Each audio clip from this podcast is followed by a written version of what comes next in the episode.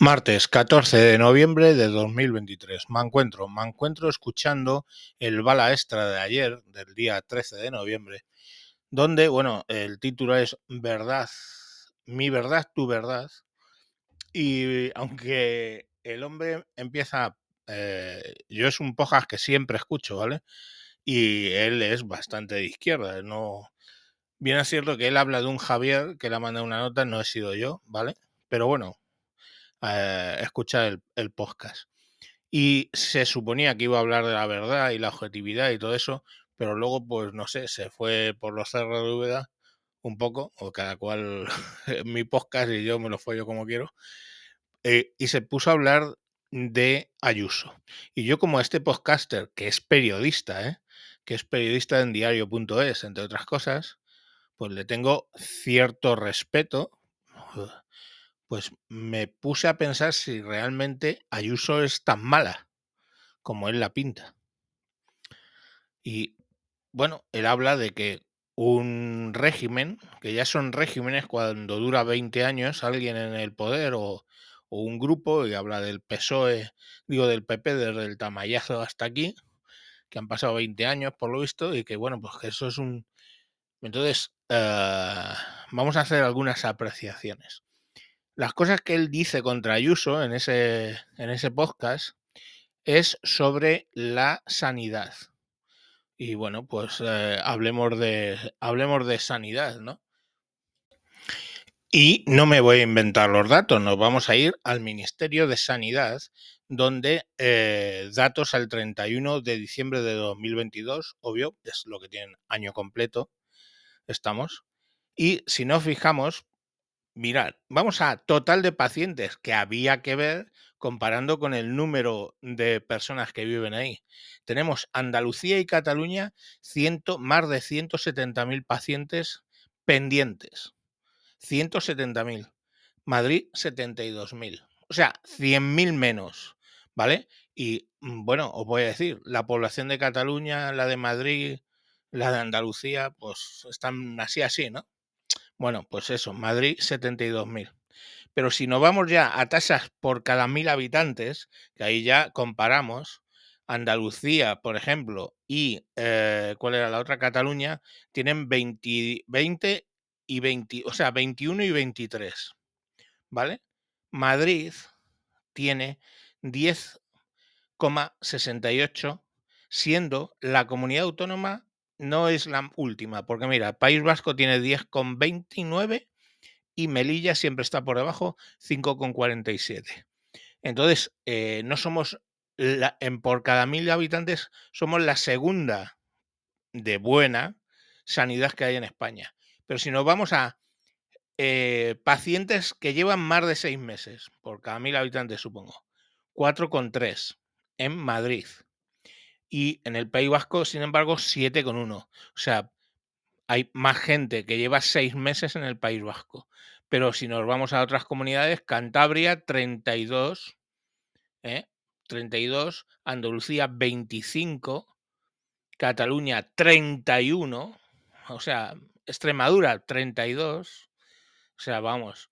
Y cuando llevamos al tiempo medio de espera en días, en días, dentro de esa lista de espera, Madrid tiene 63. O sea, como media, tardas 63 días en que te atiendan.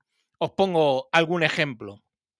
Mirad, Canarias 157, Cantabria 154, Andalucía 134 y uh, Cataluña 154. O sea, casi 100 días más que en la maldita Madrid. Que, por cierto, País Vasco País Vasco 73, o sea, 10 días más. La más como vuelta, la mejor comunidad autónoma es Melilla con 39. Si quitamos las ciudades autónomas, Madrid es la que menos días de espera tiene en los hospitales para una operación quirúrgica. Luego vienen eh, desgloses por, por temas, también los tienes, por, por, por temas de cirugía general, ginecología, oftalmología, ORL, que no sé qué es, trauma, urología, no sé cuántos.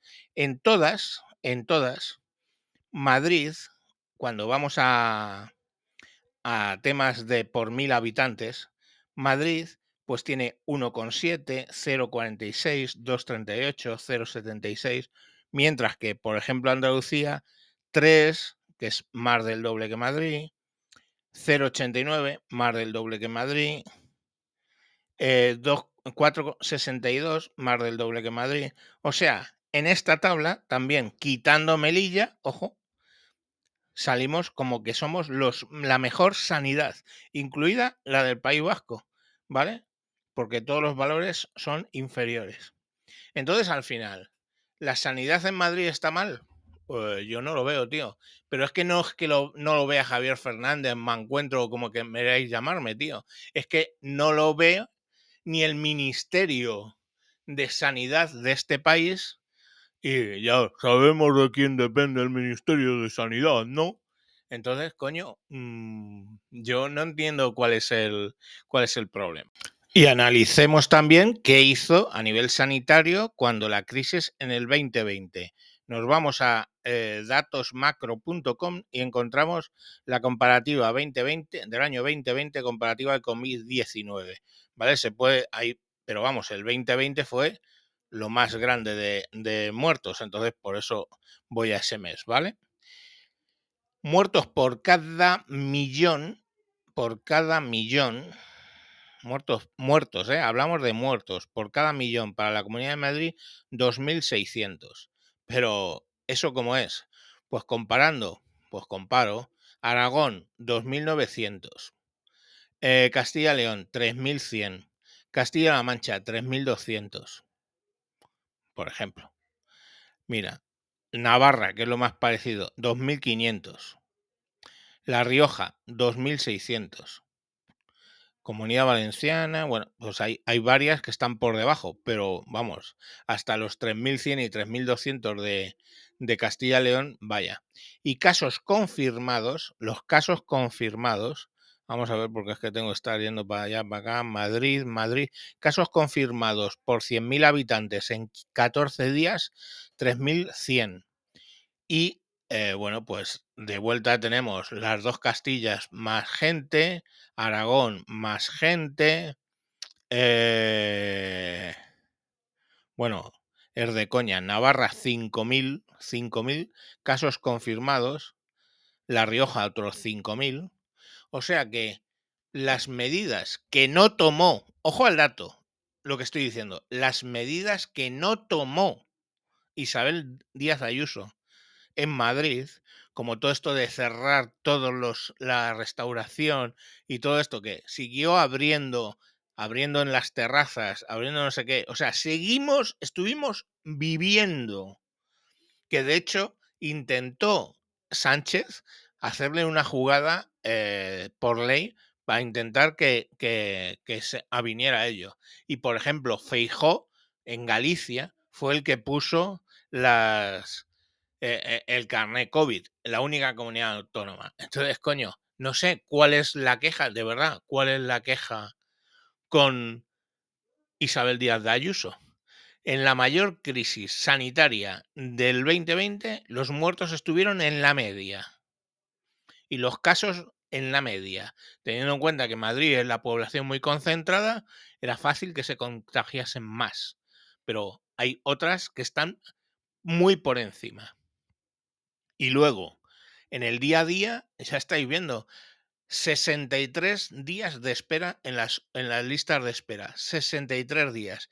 El valor, quitando Melilla, más bajo de las 17 comunidades autónomas. El más bajo, con diferencia, porque lo siguiente es el País Vasco con 73. 10 días más. Entonces, ¿cuál es la queja? ¿Cuál es la queja? Y luego está los de los 20 años. Efectivamente, no parece muy lógico que el mismo partido político gobierne durante 20 años. Y no solo eso, ojo, cuidado, la última vez con mayoría, o sea, ahora, actualmente, con mayoría absoluta. Y entonces dices, joder, pues claro, puede ser que la, la, las cosas van, van subiendo y se va... Ok, pero vamos a ver, comparémoslo con Andalucía y Extremadura, donde también han tenido 20 años allí al Partido Socialista. Y allí tenían el PER, allí tenían los ERES. El PER es el Plan de Empleo Rural. Los alcaldes del PSOE firmaban las eh, peonadas en barbecho. Claro, si a mí, que tengo que trabajar, pongamos por caso 100 días en el campo, trabajo 90, pero el alcalde me llega y me firma que ha trabajado 110, me dan el dinero de la ayuda. Claro, ¿a quién voy a votar? Entonces, las ayudas, el PER, los ERES, todo eso, que aunque hubo fraude, imaginaros, imaginaros la cantidad de dinero y servilismo que tenía la gente con ello. ¿Y aquí en Madrid hay plan de empleo rural? No. ¿Hay ERES? Mm, no. Y somos la empresa que más, o sea, perdón, la Comunidad de, de, Madrid es la comunidad que más empresas está recibiendo desde otras autonomías obvio, por sus beneficios fiscales. Coño, hablemos de dinero, beneficios fiscales. Hostia, es que Madrid se está convirtiendo en un paraíso fiscal, su puta madre, no sé qué. Vale, vamos a condonar una deuda de 115, o sea, de, perdón, de 15.000 euros, millones de euros, perdón, a Cataluña, que en realidad no son 15.000, sino hay gente que calcula 50.000 y para arriba. Y, pero claro, se pueden acoger las comunidades que quieran. Y entonces Madrid levanta la mano y dice, oye, pero es que yo no tengo déficit. ¿Cómo? No tengo déficit. Entonces me dejáis de lado. No, bueno, pues para Madrid habrá una compensación. Porque no tiene déficit. O sea, no tiene deuda que podamos, que podamos cancelarle. Entonces, o sea, la economía va bien sin los servilismos. Coño, hay el COVID y no cerramos y metemos a la gente en casa. Y al final mueren las mismas personas que en otros sitios. Y Navarra y La Rioja mueren dos veces más. Entonces, y entonces, claro, pues joder, que llevan 20 años, coño, claro, pero es que lleva 20 años, disculparme, pero lleva 20 años haciéndolo bien. Entonces, pues la gente vuelve a votar, vuelve a votar, no, vota de modo que, que consigue mayoría absoluta. ¿Y quién es la otra? La MEMA, ¿no? La madre médico, médico y madre. No la vota ni su puta madre. ¿Por qué hay movimiento en la sanidad con mareas y cosas de esas? Hostia puta, porque en Madrid se ha calculado y dice, si yo meto a un enfermo en un hospital público, me cuesta X, ¿vale? y si lo meto en un hospital concertado o magia, cuesta un tercio menos. Entonces, ¿qué está haciendo? Y la pregunta es, ¿y por qué pasa eso? ¿Pasará porque los médicos en la pública son funcionarios, llamémoslo así, y en la privada no, y ahí les atornillan? ¿Pasará como me contaba un celador de, de La Paz? No, del Piramidón, ¿cuál es? El Gómez, no, el Gómez Zúñiga es el militar. Eh. Bueno, de uno de los hospitales grandes de Madrid. El Piramidón le llamábamos cuando era pequeño, joder. Porque era pequeño en realidad. Bueno, eh, eh, que me decía, dice, a las dos salen, a la una es el atasco en el, en el garaje. Y lo veo yo. Y lo que desaparece, que se llevan las medicinas y todo esto, eso en uno concertado que la gestión es privada, no solamente lo vigilan más, sino que encima, precisamente porque lo vigilen más, sale más barato. Y te atienden peor. Yo, esa no es mi experiencia, ¿vale? Esa no es mi experiencia. Porque mi padre estuvo en la Fundación Jiménez Díaz por años, por años no, por meses. Y le salvaron la vida y muy bien, todos súper atentos. Y yo, ok, me llevaron el día del ictus al puerta de, al de Majadahonda, Puerta de Hierro, y genial, ¿eh? No tengo queja. Y es más, en el, eh, cuando me pillé el COVID en agosto del 2020, agosto-septiembre del 2020, estuve ingresado 10 días en el hospital de Escorial. De puta madre me trataron.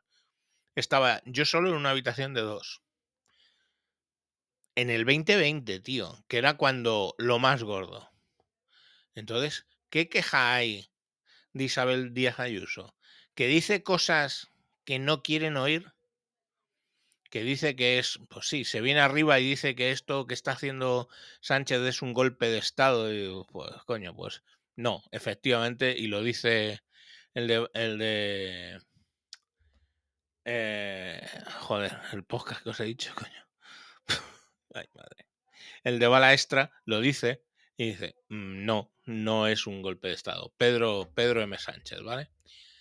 Bueno, pues Pedro dice, no, no es un golpe de Estado. Y yo ahí le tengo que dar la razón. Eso no es un golpe de Estado. Ahora, ¿está usando los mecanismos del Estado para saltarse y unificar todos los poderes en él? Ya os lo expliqué hace un par de días. El tú votas al legislativo, el legislativo elige al ejecutivo y el ejecutivo con o sin la ayuda del legislativo elige al poder judicial tanto el Tribunal Supremo, digo Supremo, tanto el Consejo General del Poder Judicial como el Tribunal Constitucional. Coño, es que en este país tenemos un problema con la división de poderes, ¿vale? Entonces, cuando ha llegado alguien que ha sacado beneficio de ello, pues, pues ahí lo tenemos. En fin, lo voy a dejar aquí y recomendaros en serio que oigáis Bala Extra. eh, porque, bueno, pues hacen unos razonamientos generalmente buenos y aparte porque así siempre me salgo de la eco chamber aquí, de, de la sala de eco, en la que te puedes ver metido en redes sociales y solo sigues a gente de tu cuerda, ¿vale? Pues venga, ha quedado un poco largo hoy, pero creo que era necesario. Venga, adiós.